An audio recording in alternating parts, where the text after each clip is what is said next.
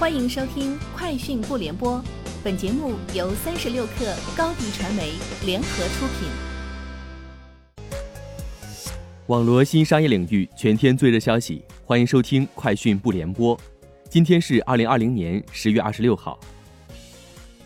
三十六氪获悉，小米集团副总裁卢伟冰在微博上称，小米在双十一将在全渠道拿出十亿补贴，同时 Redmi K 三十 S。至尊纪念版将于十月二十七号正式发布。两位知情人士称，吉利集团计划在重庆建设的一座电动汽车工厂将生产北极星品牌的高端电动汽车。吉利官网上的文件显示，该公司正计划在重庆建设一座年产能达三万辆的电动汽车工厂，由一家新注册的全资子公司运营。宝马与阿里巴巴今天在北京签署战略合作备忘录。根据该合作备忘录，宝马和阿里巴巴将联合推出首家高端汽车品牌的经销商在线销售和服务业务，打通端到端、线上线下无缝链接的数字化体验。未来，双方伙伴关系中所产生的在线用户流量，也将引流给经销商，为他们创造更多的业务机会。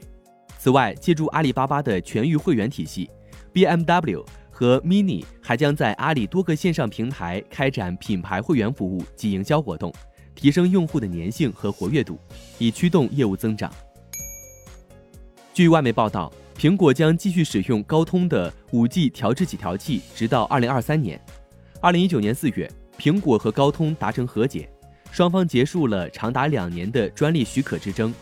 当时，两大公司还签署了一项为期六年的可延期授权协议。以及一项多年芯片组供应协议，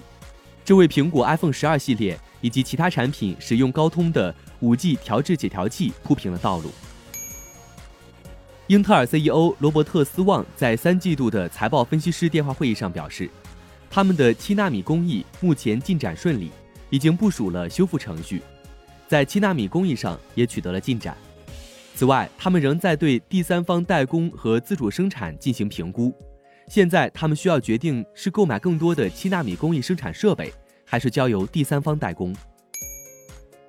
由于东京奥运会因新冠疫情导致延期至明年夏季，东京奥组委计划从十一月起开始受理希望退票者的申请。据报道，东京奥组委此前通过官方网站售出奥运会门票约四百四十八万张，残奥会门票约九十七万张。虽然已售门票在延期后仍在原则上有效。但考虑到一些购买者因延期导致无法观赛，故接受退票。特斯拉客户支持官方微博，自二零二零年十月二十六号起，部分特斯拉超级充电站的充电价格将进行调整，